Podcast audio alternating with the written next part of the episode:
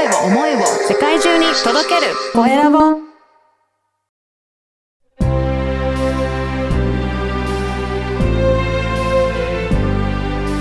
経営者の志こんにちは、コエラボの岡田です。今回は、プレゼンテーションコーチの東きみなりさんにお話を伺いたいと思います。東さん、よろしくお願いします。よろしくお願いします。はい。まずは自己紹介からお願いいたします。はい。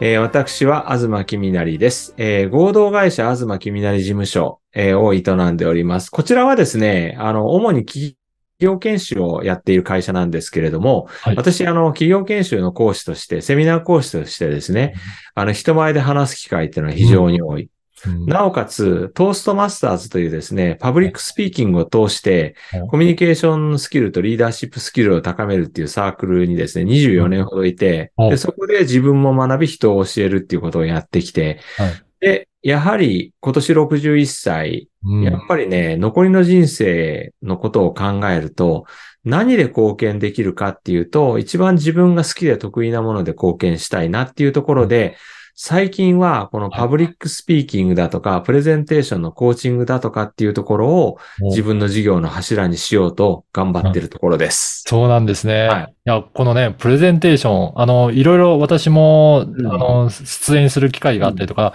やっぱり発表する機会って結構皆さんありますよね。ありますね。ね。だからそういったところでも、うんやっぱり自分のことをしっかり、えー伝えたいっていう思いがあると思うんですが、なかなかこれって、えーうんできてる人ばっかりじゃないんじゃないかなと思うんですけど、いかがでしょうかね。そうですね。あの、例えば、プレゼンテーションにしても、私、あの、プレゼンテーションも、それから、まあ、スピーチも両方ともやってて、うんまあ、あの、私の中では、えっ、と、パワーポイントだとか、キーノートだとか、っていうのを使うのをプレゼンテーション、うん使わないのをスピーチっていうふうに、私は呼んでるんですけれどもね。はい。あの、皆さん、私も、まあ、やっちゃうんですけれども、準備をして、うん練習しないでそのまま本番に行っちゃうってことがあるんですよね。はい。で、あの、準備をするっていうのはもう、とにかくパワーポイント作ろうと。できたじゃあ本番だっていうことで。あでそうすると、あの、想定してないことがいっぱい起こるわけですよね。はいで、。スピーチにしてもそうです。例えば、乾杯の挨拶してくれって言われて、ううんん、乾杯の挨拶か何をっていうんで原稿を書いたらできた。はいで、練習せずに本番。うん。でそうすると、あの、思っても見ないことって結構起きて、でそこで横道にそれたら戻ってこれなくなったりはい。とか、そういうことはよくあるんですよね。うん。そうですね。だから、そうなんですよ。だからね、そこのね、練習をいかにやるかっていうところで、私のようなコーチの、まあ、あの、価値っていうんですかね、あるかなっていうふうに思ってます。うん、確かにそうやって本番ではいろんなことが起こると思うんですが、これを練習の中でいろいろ取り入れていくっていうことなんでしょうか、そうですね。あの、私のですね、セッションの中で、はい。想定外のことを、うん。あの、できるだけたくさんブレストするっていうことをやってるんですよ。例えばどんなことがありますか？例えばですね、うん。あの、プレゼンテーションやるときに、あるいははい。スピーチやるときにね、ある方のことを思って、うんこの方にこのメッセージ届けたいなと思って、一生懸命練習するわけですよね。はい。ところが、そこの、いざステージに立ってみると、その方がどこにもいないと。あはい。で、ものすごく慌てるわけですよね。はい。で、じゃあどうしようか。うん。ちょっとメンタル立て直したりとか、うんで、立て直せなかったりもしますよね、そういう場合そうで。すね。うん。あるいいは、もう、あの、スピーチを始めるとき、プレゼン始めるときにですね、うんステージに上がって、大きく手を振って、こんにちはっていうふうにね、あちょっとあの、なんだ、あの、かっこよくやるっていうのを想定して、夢見ながら練習して、はい。で、実際ステージ上がって、こんにちはってやってみたら、マイク入ってないよっていうふうに声がかかって、ああ、スイッチ入ってなかった、かっこ悪いなっていうのもある。はい。あるいはものすごくかっこいいパワーポイントのプレゼンテーション作りましたと。うん。で、めくろうと思ったら、スイッチャーがなんかこう、うまく動いてくれなくて、ペあーージがめくれないとか、ななんか3ページめくれてしまうとか、慌てるっていうのはよくありますよねい。や、こう、今おっしゃったことって意外とありますもんね。あります実は。うん。でもそれ、初めてそのステージ上で起こったら、すごく慌ててどうしようってなると思うんですけど、これを練習の時にそれ、うん想定してやっておくっていうことが大切になるんですね。そうですね。できるだけ、その、クライアントになる方と、はい。あらかじめですね、どんなことが、どんな最悪の事態が起こるでしょうかっていうふうなことをブレストするんですよねな。るほど。うん、で、あの、まあ、10個ぐらい出てきたら、ん他にありませんかねっていうようなところで、あの、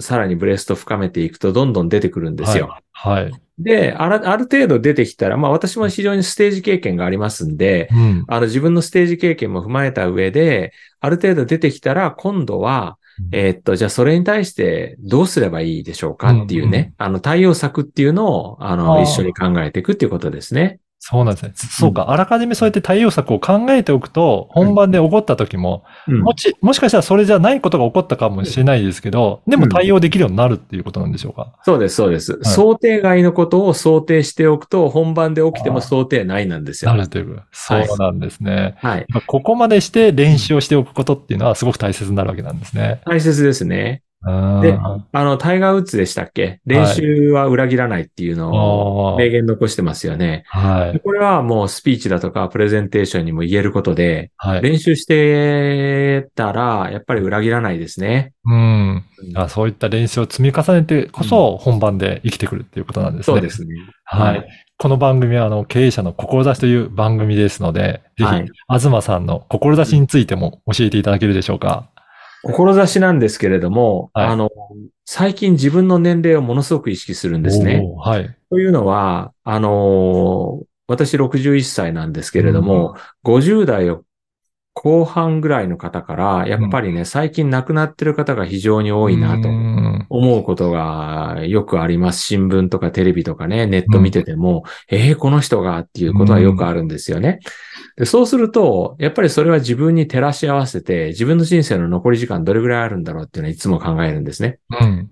でそうなると、その残り時間、いつ終わるかわかんないけれども、いつ終わってもいいように、あの、自分がもうこの世に貢献できることはもうやっておこうとはい。思ってます。で、それが私の志っていうところにつながっていって、うんで、ちょっとすいません。あの、ようやく答えが出てくるんですけれども、今、私の中の課題感としては、日本の国際的なプレゼンスって随分下がってきたなっていうふうに思ってきてるんですよね。はい。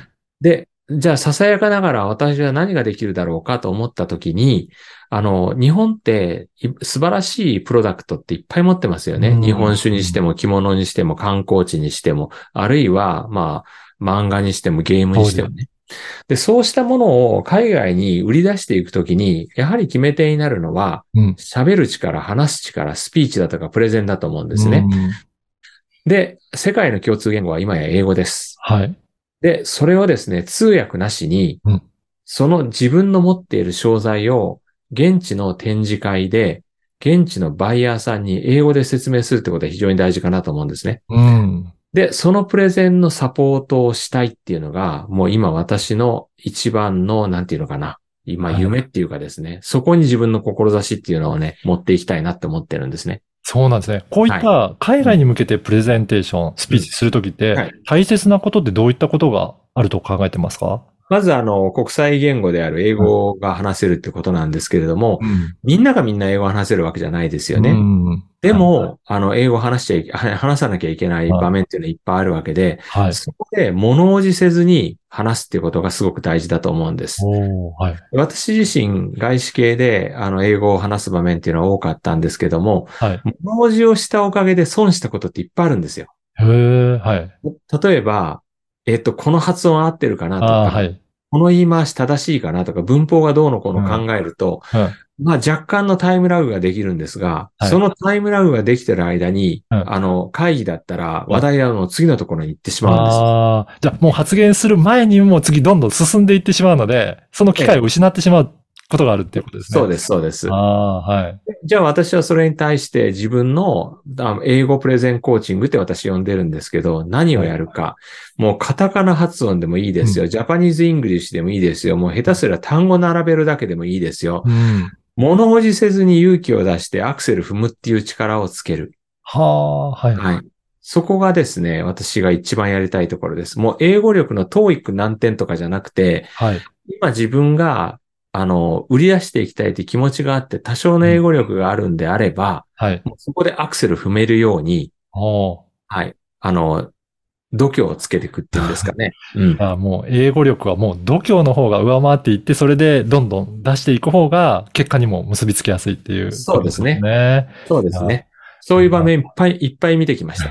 なるほど。じゃあはいぜひね、そういった海外に向けて、えー発信していきたいとか、もう PR していきたいっていう方いらっしゃれば、ぜひね、今日のお話を聞いて興味あるっていう方、あの、このポッドキャストの説明欄に、えー、東さんの、えーホームページの URL を掲載させていただきますので、ぜひそこからお問い合わせいただいて、えーいただければなと思います。はい。本日は、えープレゼンテーションコーチの東君成さんにお話を伺いました。東さん、どうもありがとうございました。ありがとうございました。